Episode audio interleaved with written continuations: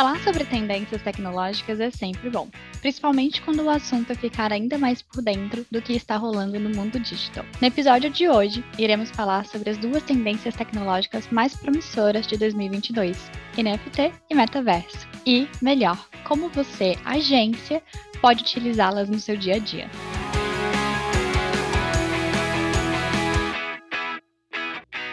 Essa é a quinta temporada do podcast Show Me The Roy, um conteúdo direcionado às agências parceiras da RD. Nós lançamos episódios novos de 15 em 15 dias, falamos sobre estratégias, inbound marketing, business, vendas, gestão e, claro, como as melhores agências de inbound utilizam cada um dos nossos produtos, o RD Station Marketing e o RD Station CRM. Meu nome é Maria Luísa de Alcântara, faço parte de um time de especialistas de capacitação de parceiros aqui na RD e hoje eu vou comandar este bate-papo super especial com o nosso convidado especial, Everton Guedes, que é diretor de Growth e Innovation do Grupo REF. Everton, muito obrigada por topar bater esse papo com a gente. E eu queria saber um pouquinho aí de ti. Quem que é você? O que, que você acaba né, enfrentando aí no seu dia a dia como diretor de growth no grupo? Maravilha, Malu. Muito obrigado pelo convite. É uma honra estar aqui, poder compartilhar um pouco desse espaço, trocar figurinhas com vocês e discutir um pouco desse tema que é bem controverso, né? A gente é um tema que brilha os olhos, né? Naturalmente, profissionais de marketing, entusiastas de tecnologia, mas ao mesmo tempo, na perspectiva de entrega de valor para as marcas, né? Até que ponto a gente uh, é tangível uh, na contribuição de construção de marca, né? Com NFT, com metaverso essa é uma discussão que tem sido bastante polêmica, né? Profissionais uh, mundo afora discutindo uh, até que ponto as marcas estão utilizando isso de uma forma que seja consistente com a estratégia e com as dores do público-alvo, né? Então, muito prazer estar uh, tá aqui para trocar um pouco de figurinhas sobre isso. E, bom, falando um pouco sobre mim, então, Everton Guedes, o Everton com W, desse jeito criativo aí que minha mãe uh, decidiu escrever, decidiu uh, registrar. Uh, hoje eu sou, como você disse, né, diretor de Growth Innovation no Grupo REF, que é um grupo de comunicação independente.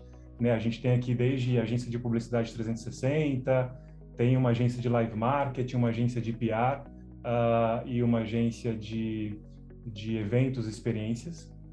Aqui a gente uh, tem agora também esse grande investimento que é numa área de inovação, né, que visa tentar conectar essas tendências tecnológicas com o que é a estratégia dos nossos clientes. Aqui a gente tem diversos players, uh, marcas importantes que a gente atende, como Decolar, Oracle em toda a América Latina, Serasa Experian.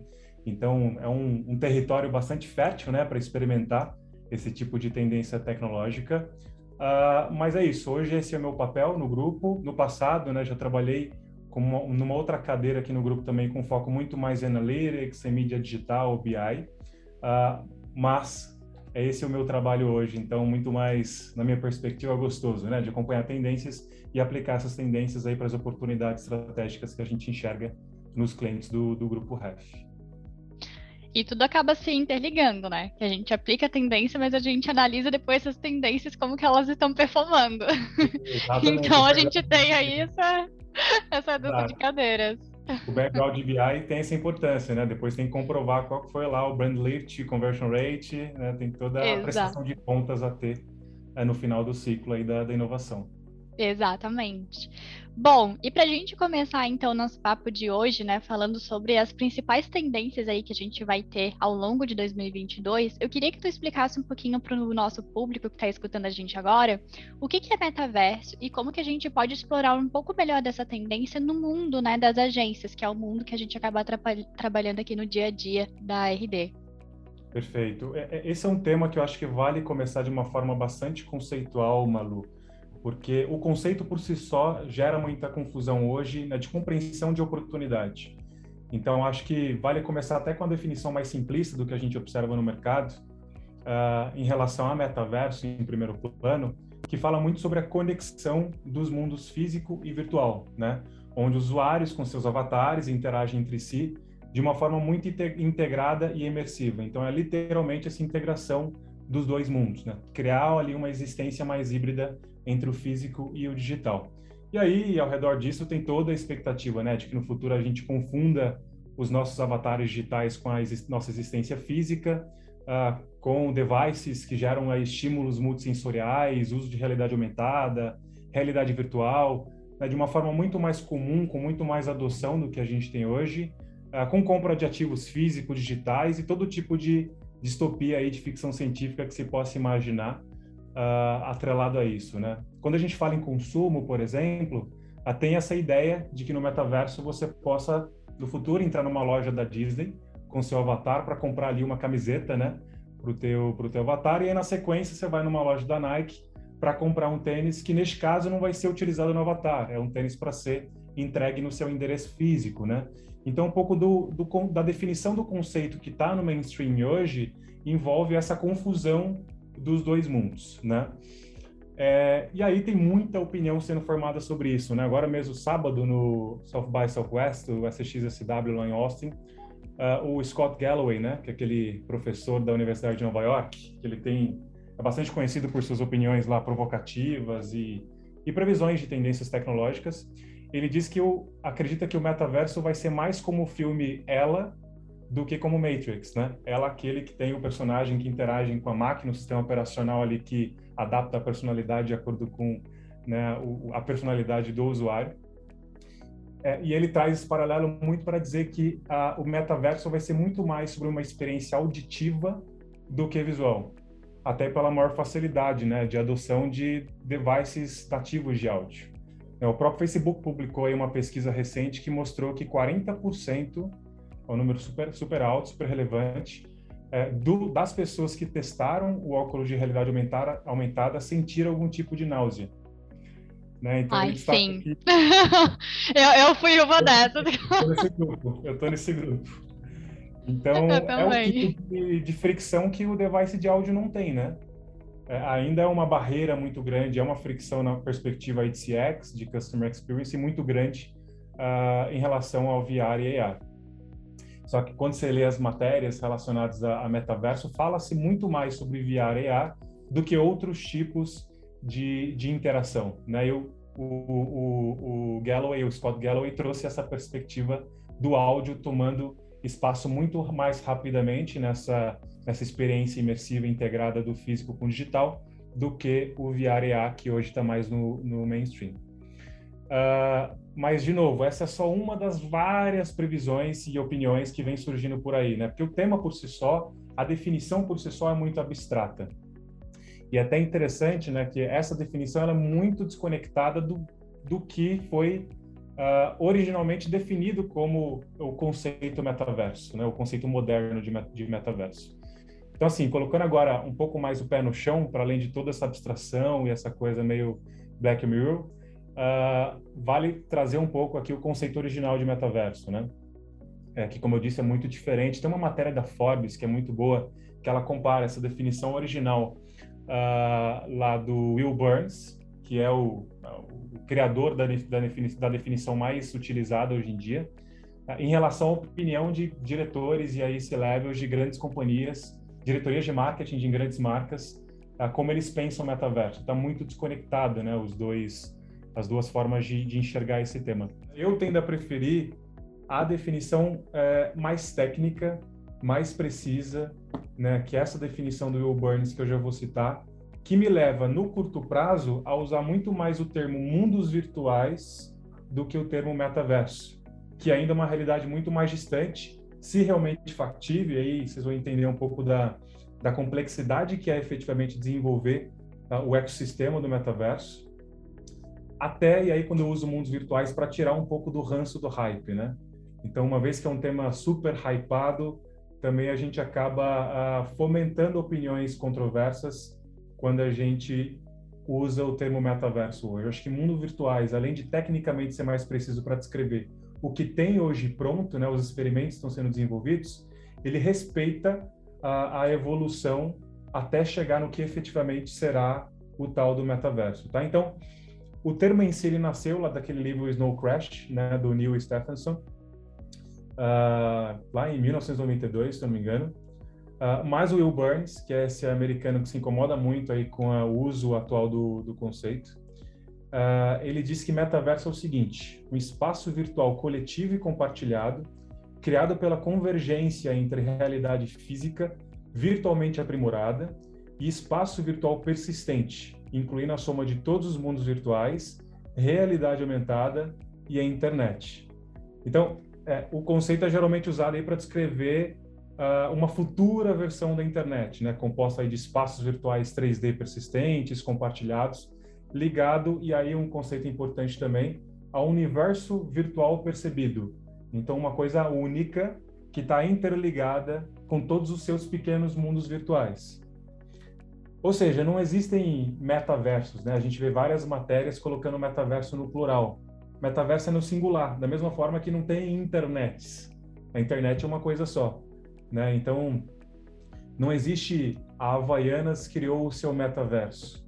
No máximo, existe a Havaianas criou o seu mundo virtual ou a sua experiência que uh, usa aí tecnologias de imersão, né, e com a, iniciativas que viabilizam a integração do mundo físico digital. Metaverso é algo muito mais amplo e estrutural do que o que as marcas vêm é, promovendo hoje em dia em prol de PR, né?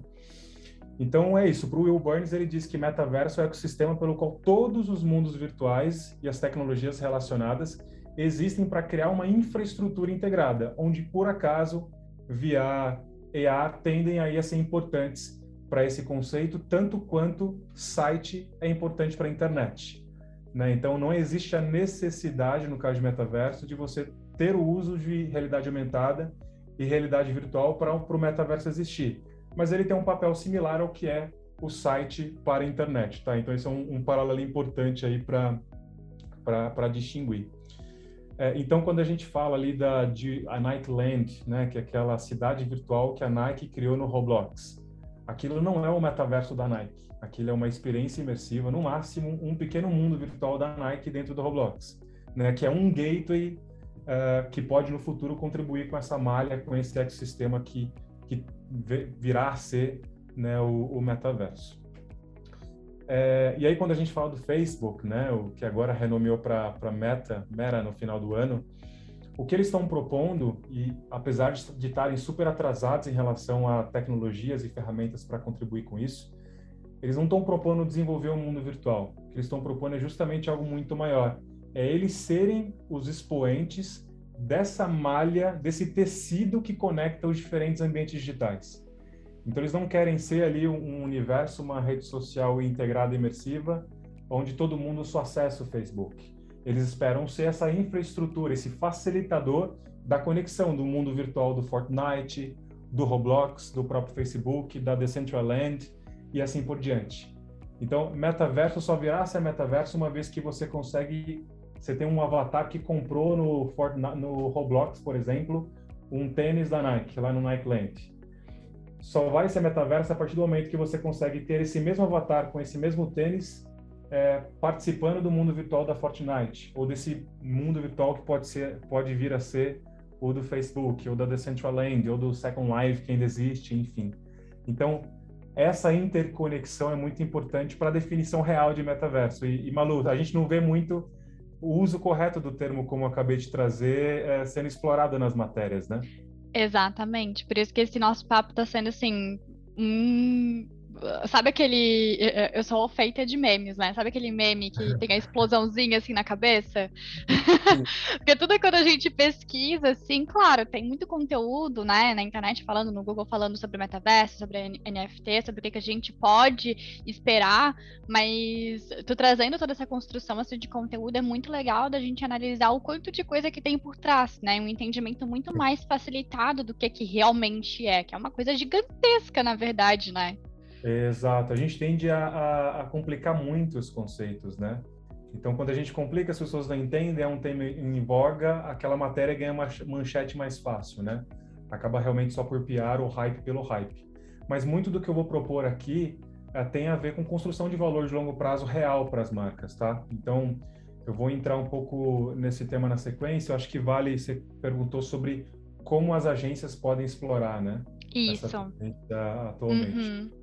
E aí eu acho que vale, vale introduzir essa questão falando sobre uh, o hype cycle da Gartner, né? Então, lá, o ciclo do hype tradicional da Gartner, que parte ali da tese, né, de que toda grande inovação, depois que ela surge, ela atinge ali aquele pico de expectativas infladas, né, que é onde é, claríssimo aí que conceitos como metaverso e NFT estão aí nesse pico de expectativas infladas. Mas o grande problema, segundo esse ciclo do hype, né, que é esse padrão de como inovação, novos produtos, uh, qual que é o, o, o, ciclo, o vale que geralmente esses produtos enfrentam, as fases que eles enfrentam até realmente serem sustentáveis, depois da, do pico de expectativas infladas, vem ali o vale da desilusão, né, que a gente já enxerga uh, acontecendo aí na, na cabeça de muita gente. Para só daí, depois desse vale, com muita experimentação, muitos te muito teste daqueles que persistem experimentando essa, essas tendências, ele começa a encontrar mercado e caminhos mais produtivos, que daí sim vão receber investimentos melhor direcionados, né? Então esse é um ponto muito importante, assim, na minha perspectiva e de muita gente que a gente lê por aí, NFT e metaverso, esses conceitos estão ali naquele pico de expectativas infladas, e é por isso que a gente vê muita coisa aí não muito produtiva, né? o, o, o hype das criptoartes valendo aí milhões de, de dólares, muitos Ethereums ali como valor, sendo, enfim, para pagamento desses assets digitais. E aí o grande ponto é que a gente vê, então, aplicações que são poucas que eu consigo dar como exemplo de aplicações que realmente entregam valor de longo prazo. Né? Ainda é um ambiente muito de teste, especialmente quando a gente fala de marketing, construção de marca, não temos ainda muitos exemplos positivos né, de construção de valor de longo prazo. Então, como eu disse, é muito sobre PR punch, é muito sobre conseguir essa visibilidade líquida de curto prazo, que não constrói de verdade dentro da estratégia da marca, né, o hype pelo hype. É, na minha perspectiva, até por hoje aqui está liderando uma, um núcleo de inovação, né, de ter que estar tá exposto e ter que estar tá experimentando essas novas tecnologias o tempo inteiro, eu entendo que sim, as marcas, as empresas podem ter um laboratório de experimentação, né, que pega essas ferramentas aí como uh, ferramentas úteis para uma finalidade específica, né? Então, eu tenho aqui na minha marca um problema, uma dor que eu preciso resolver de um cluster do meu target específico e as campanhas que eu já desenvolvi até agora não colaboraram para resolver essa dor, né? De que forma será que esses conceitos, essas ferramentas podem me ajudar a resolver eh, esses problemas? Mas o grande foco é esse, não dá para despriorizar a estratégia de negócio. Antes, eu preciso ver uh, como potencializa a minha estratégia, não o contrário, né? Como eu crio uma estratégia para, para a tecnologia. Então, tem algumas questões, Malu, que são chave para a gente conseguir pensar no uso dessas tecnologias sem criar campanha de publicitário para publicitário, né? Então, primeiro, quais são as dores do público que eu preciso resolver? Essa já é a, a primeira mais importante dentre as três questões essenciais quando a gente fala em uso de novas tecnologias. Segundo, quais são as alavancas de crescimento que podem ser potencializadas? Então, uma vez que eu compreendo aqui o mecanismo de crescimento da minha, da minha empresa, da minha marca, uh, no curto, médio e longo prazo, como a introdução dessas tecnologias pode contribuir para acelerar esses mecanismos? E aí, por fim, olhando para o que eu tenho hoje, né? como que eu adiciono mais valor ao que já existe usando essas tecnologias? Então, é nunca, nunca sobre o contrário, né? Não é a tecnologia como fim de si mesma, é sempre a tecnologia como facilitadora uh, da, das necessidades da marca, dos objetivos da marca, né? E aí, assim, acho que é o momento de trazer uh, alguns exemplos aqui, bem práticos, para ter essa contribuição, uh, essa compreensão de como as marcas podem usar esses conceitos. É, e o primeiro deles, inclusive hoje, a Ipiranga está lançando uma plataforma de games é, que é, ambienta ali as estradas e postos Ipiranga, é, porque eles querem testar a estratégia de geração de engajamento, né, com foco em consumidores mais jovens. Então, ao que parece, a Ipiranga entendeu a necessidade de, de começar a experimentar ali sua comunicação com, com o público mais gamer, mais jovem. E aí, pelo que a gente vê da matéria, né, como o lançamento está sendo hoje, não tem muita informação ainda uh, sobre o funcionamento, qual é a dinâmica da plataforma. Uh, então a gente não sabe se ele tem gatilhos e recursos que geram potencial real de engajamento, né, desses desse público que a Ipiranga está tá visando, mas ressalta essa perspectiva da Ipiranga de testar, né, como laboratório, uh, essas iniciativas virtuais, né, com, com essa intenção de gerar essa conexão com o público mais jovem no futuro. Então não sei numericamente falando qual que é o a importância do público mais jovem para Ipiranga, o que, que eles estão enxergando como KPIs aí para o longo prazo, prazo, mas vamos acompanhar, né? Talvez eles tenham um motivo válido aí para justificar essa, essa iniciativa. A Boticário, no ano passado, lançou lá dentro do Avakin Life, que é um outro, um outro gateway lá Second Life, Decentraland, etc. Uh, que é lá, inclusive, um universo onde você consegue escolher diversos itens, produtos, decorar apartamento, fazer visitas a locais que existem no mundo físico e que estão lá digitalizados, ou até mesmo lugares de fantasia, uh, e conversar e competir contra os jogadores, né? Então, esse aspecto social é sempre muito presente nesses mundos virtuais. E aí, lá dentro dessa loja da, da Boticário na Avakin Life, eles fizeram um concurso de beleza com os produtos da marca, lá um fashion contest, uh, que me parece um número relevante, eles tiveram ali cerca de 150 mil inscrições, né? E aí Nossa. a ideia de... parece relevante, né? Parece relevante. Isso no caso só desse concurso de beleza. E aí a ideia deles era as pessoas montando seus looks, teria ali uma seleção dos melhores looks que ganhariam produtos digitais da marca, né? Então já estão atribuindo valor ali é, efetivo, econômico aos produtos que estavam disponíveis nesse, nesse mundo virtual né? E aí teve outras coisas, teve uma por par dos avatares, então realmente teve uma interconexão aí uh, imersiva desse público no, no ambiente digital, que no durante esse mês que teve a iniciativa, eles atraíram mais de 9 milhões de visitas, de um pouco mais aí de 2 milhões e 300 mil unique visitors, né, usuários únicos. Então, de novo, não tem Gente, é outros é números de negócio além desses, que são números aí para uhum. manchete, para né, PR, Uhum. Uh, então, não sei até que ponto ele contribuiu para a marca, mas curioso, né? Vale esperar Sim. se no futuro a gente vai ter acesso a algum estudo de brand lift desse target para ver até que ponto ele foi não só um experimento, mas gerou resultado de negócio. Uhum. A Nike, como eu disse, né, lançou o Nike Land no, dentro do Roblox já há bastante tempo e tem investido bastante nessa frente. Então, eles compraram um, um estúdio que é dedicado à criação de tênis e artefatos digitais, que é o Artifact Studios. Então, é um investimento forte aí que a, que a Nike fez para entrar ainda mais forte dentro do universo dos games. A Gucci tem um caso clássico que é o Gucci Garden, lá no Roblox, que era um evento de uma quinzena, uh, que tinha como foco aí apresentar lá os arquétipos de design né, do diretor criativo da Gucci. E aí tinha uma, uma linha de produtos digitais colecionáveis da marca bem ampla. Uh, que assim, lá no, no, tem um fórum do, do Roblox, você consegue ver um pouco do feedback do público e, e, o consolidado desse feedback mostra que não foi uma iniciativa muito positiva.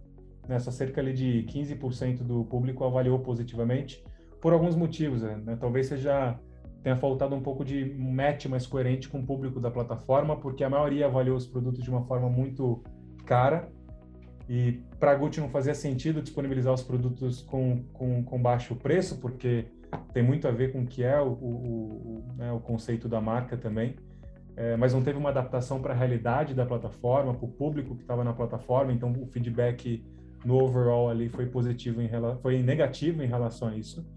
E eles entenderam também que era um ambiente muito de propaganda, não tinha uma entrega de valor, não tinha experiências uh, focadas no público, era marca pela marca, parecia uma grande vitrine de produto da Gucci. Então esse é um outro cuidado que a gente tem que ter, né? Não dá para criar um mundo virtual pensado apenas em ser um, um billboard ali da, da marca, né? uma vitrine de produtos. Ele tem que criar experiências que sejam uh, relevantes para o público final para atrair. Meu conceito do embalde, né? Exato. Tem que esse, esse público com algo que seja de interesse dele, né? Que resolva uma dor dele, que seja uma necessidade dele, não antes efetivamente é, só tratando esse ambiente como de publicidade e algo mais outbound. Tem outro caso clássico que é o da Stella Artois, né, que já estava era bastante conhecida por patrocinar pistas de corrida de cavalo, e aí eles queriam trazer isso para o digital, né, para o dito, segundo a matéria deles, metaverso, e eles investiram ali em patrocínio dentro de jogos online de corrida de cavalo, como o Zed Run, que é uma plataforma uh, baseada em blockchain também, que tem corridas de, de cavalo ali na, na web. E aí tem várias outras, né? A Nike ali com os crypto sneakers para usar no avatar, o Star Wars, o Rise of Skywalker, né, chegou a ser lançado no Fortnite também, e aí os avatares teriam ali que caminhar para um ambiente específico para poder assistir esse lançamento. O Itaú, que chegou a criar uma campanha mais multicanal mesmo, porque eles lançaram ali o, a hashtag 2022 uma palavra no final do ano, e aí fizeram mídia uh, de rua em São Paulo e no Rio, mas aí decidiram expandir essa campanha depois ali de cerca de 15 dias com o público gamer. E aí eles lançaram uh, um outdoor dentro da cidade alta, que é ali um, um servidor do, de GTA Online, né, o, GTA Roleplay, uh, que é um dos servidores mais acessados, teve provavelmente ali um, um tráfego bastante, uma exposição bastante relevante, uh, mas de novo é um experimento também, né, especialmente se a gente comparar com o que foi a iniciativa uh, de mídia real uhum. do Itaú fora aí de, do fora da cidade alta. Tô animada para o The Sims entrar nessa onda. é, pois é, tem, tem potencial para isso, né? Então, assim, o que não faltam são exemplos de como marcas, né, tanto no Brasil, como o caso do Itaú, da Havaianas e por aí vai. Renner também, né, lançou uh, o Renner Play, né, que é uma experiência no Fortnite, uma reprodução da loja física. É, então, o que não faltam são exemplos, né, Malu? A gente tem já uma série de marcas, tanto no Brasil quanto fora do, do Brasil, experimentando esses universos. São muitas das dúvidas em relação aos as métricas, né, até que ponto contribuiu uh, ah, para brand loyalty, né, para eh, geração de awareness, consideração de marca e assim por diante, o que tiver conectado com a estratégia da marca. Faltam números aí públicos para a gente avaliar isso, mas é fato que no mínimo as marcas começaram a experimentar uh, o desenvolvimento, né, de suas lojas digitalizadas, uh, de experiências dentro de mundos virtuais, né, que facilitam essa esse desenvolvimento, como o caso do Fortnite, do Roblox, do Decentraland e assim por diante. Mas o ponto que fica aí como, como conselho para as agências é faça o trabalho inverso, né? Pesquise o ecossistema, pesquise quais são as tecnologias que estão à disposição, mas antes de tudo, avaliem com grande profundidade qual é a estratégia da marca, para só depois entender como essas tecnologias podem potencializar. Então, acho que esse é um, o ponto mais importante Uh, mesmo quando a gente fala de, de, tendências tecnológicas, a marca vem antes, a estratégia do negócio vem antes. Perfeito. E, bom, acho que é, só com esse conteúdo de hoje a gente já consegue ter vários insumos, né? Então, quem já está é, escutando aqui esse podcast já vai conseguir ter muito mais conteúdo aí para pensar, para colocar em prática, né? Se fizer sentido aí para a agência. Mas, Everton, até uma coisa que eu queria ver contigo, até de tudo que tu falou até agora, muitos têm falado, né, como um metaverso sendo uma grande tendência para 2022. Só que também tem muita gente falando que o metaverso é a nova internet 3.0. Queria saber o que, que tu acha disso. Isso faz sentido? O que, que vem aí? O que, que tu espera? Essa é uma, uma confusão conceitual bastante comum, Malu, né? Até porque metaverso e Web3 dão as mãos assim em alguns aspectos mais conceituais, só que definitivamente não são a mesma coisa, tá? Então, para entender a Web 3.0, né? Lá a gente teve muito em resumo, né? A Web 1.0, que é aquela internet mais estática, muito na mão de alguns poucos players, né? O usuário não tinha uh, relevância ali na produção de conteúdo desse dessa internet 1.0 depois a gente teve a Web 2.0 com o advento das redes sociais, e aí veio o crescimento do UGC, né? User Generated Content. Então, o foco agora dessa produção de conteúdo muito mais nas mãos das pessoas, dos usuários, do que das empresas, né? E a Web3, em tese, tem muitas opiniões, ela já chegou a ser conceituada como uma web mais semântica, onde a máquina consegue compreender um pouco melhor o conteúdo que é disponibilizado na internet, o que colaboraria muito com inteligência artificial e por aí vai. Mas esse é um conceito é, prévio, inclusive, à blockchain, né? É, então, a percepção mais atual sobre o que pode vir a ser Web 3.0 é de uma internet mais descentralizada, né? A Web 3.0, essa internet muito mais descentralizada, né? Ela agora gera um poder muito mais democratizado para os usuários, né? Então, nenhuma entidade, não não tem mais agora todo o poder, a maior parte do tráfego da internet concentrado em grandes players como Google, como Facebook e assim por diante.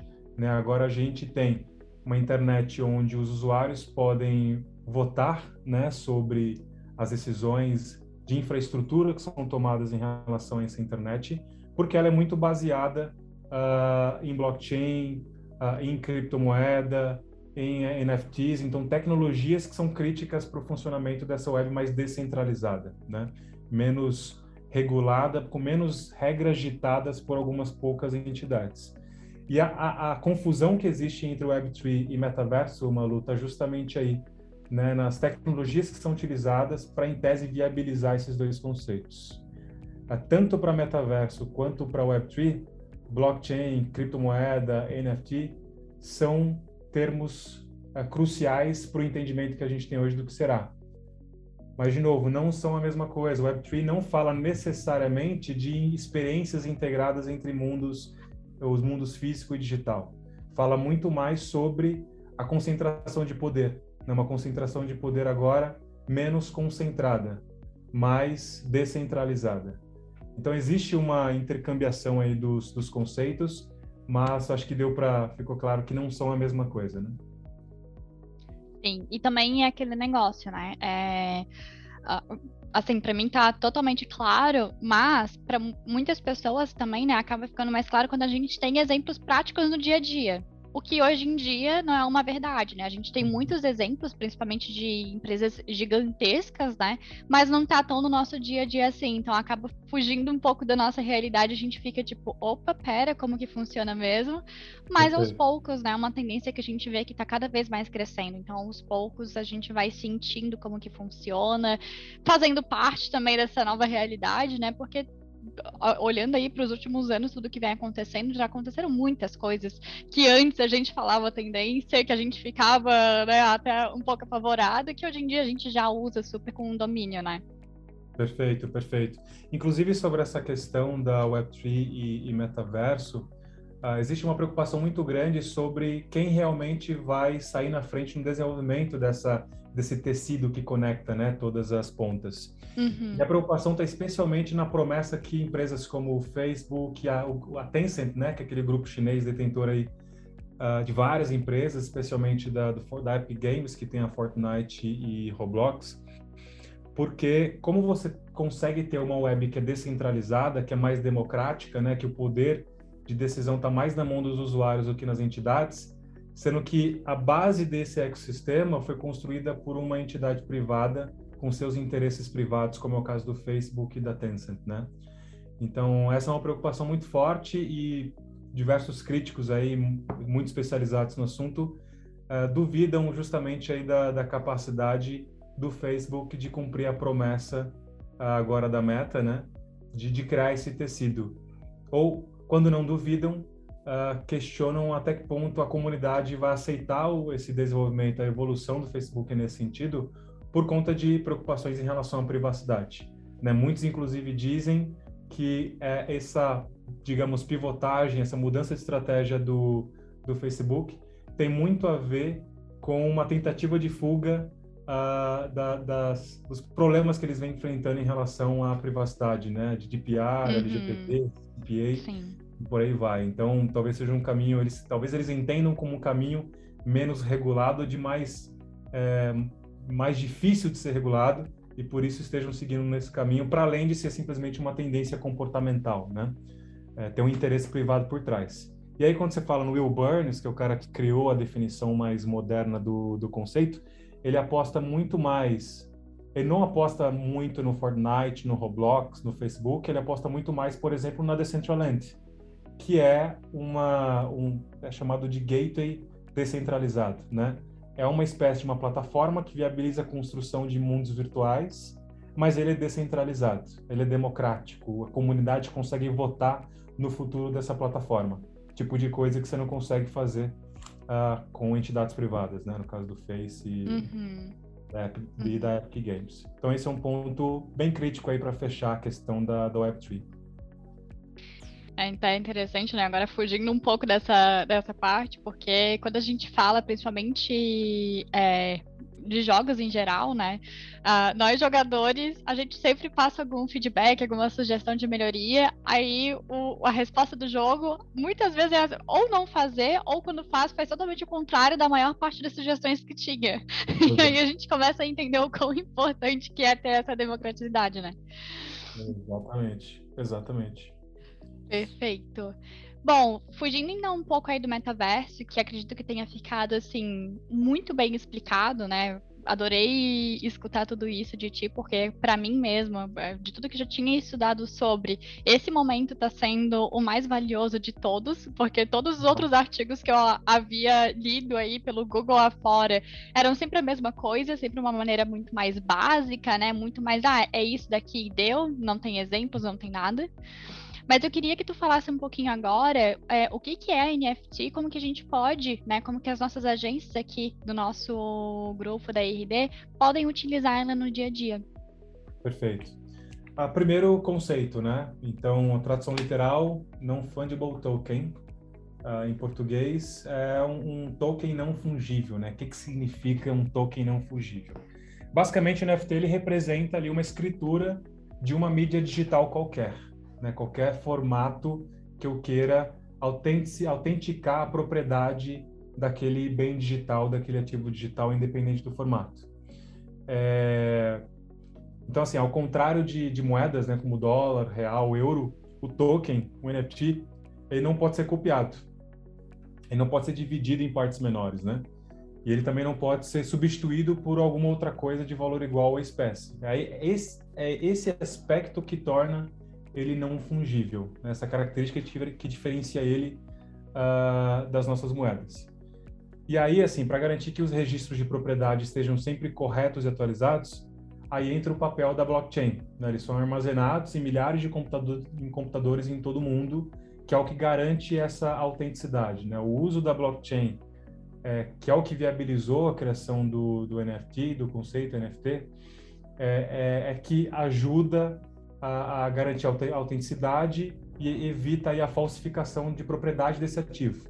Né? Então, aquele ID, né, aquele ativo, ativo digital, aquele JPEG de uma criptoarte, por exemplo, em qualquer outro formato, é, aquilo distribuído na blockchain é que confirma de que eu sou proprietário uh, daquele bem digital. Né? Aí está o, o papel da blockchain para essa questão.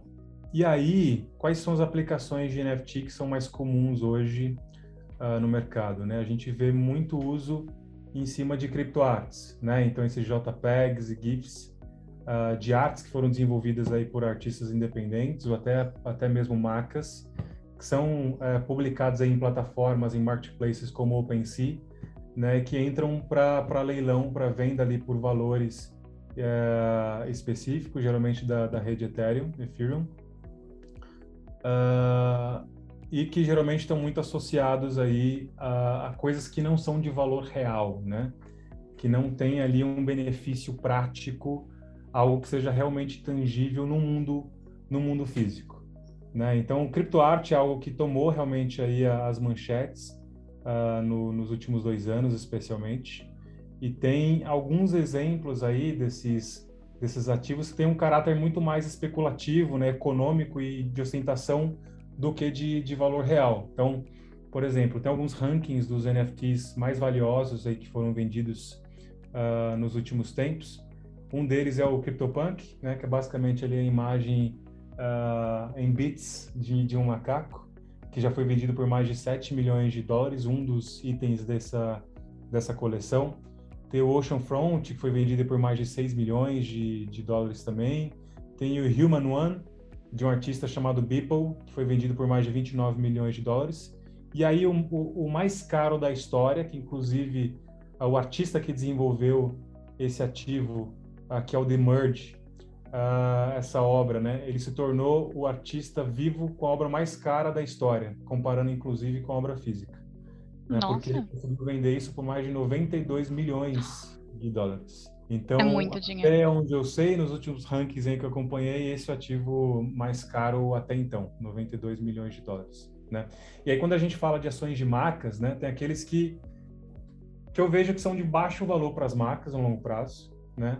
É, onde em geral a gente vê elas transformando seus produtos mais conhecidos em versões digitais, imagens desse, desses produtos uh, digitalizadas. Então a gente viu lá a Taco Bell, né, que lançou lá uh, seus produtos uh, digitalizados. Teve gente que deu lances aí de 2.500 dólares um ativo. Pringles criou uma, uma coleção aí de das embalagens de suas batatas chips colecionáveis também. A Pizza Hut lançou no Canadá a sua pizza digital, que teve sua primeira venda em cerca de 8.500 dólares.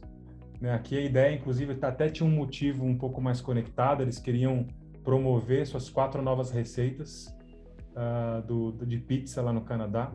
E aí, portanto, gerar um pouco de mídia gratuita em cima desse lançamento, em cima do hype, né? Aproveitar o hype para conseguir um pouco de earn media, um pouco de mídia gratuita. Tá aí um bom exemplo, né, de aproveitamento das tendências que estão por aí.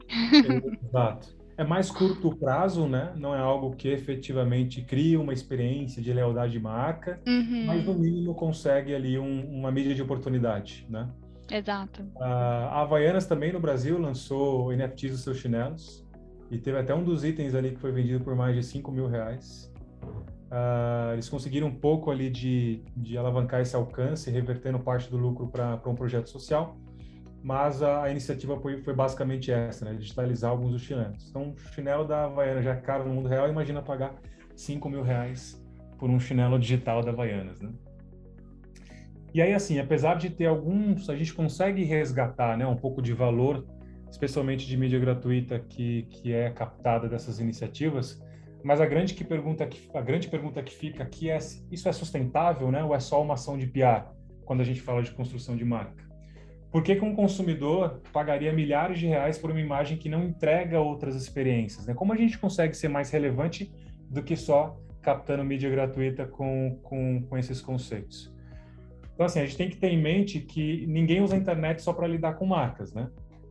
Tá lá o exemplo que eu dei de, de Gucci aqui, do feedback super negativo lá do Gucci Garden, justamente pelo fato de que uh, eles exploraram muito como um ambiente publicitário, né? Não como, como uhum. um ambiente de interação de relacionamento com os clientes. Sim. Então, assim, para além de só lidar com marcas, uh, a gente tem que saber que brand loyalty, lealdade de marca, se constrói com bons produtos, com um bom relacionamento com o cliente, né, com boas experiências ao longo do tempo com algo que seja long lasting.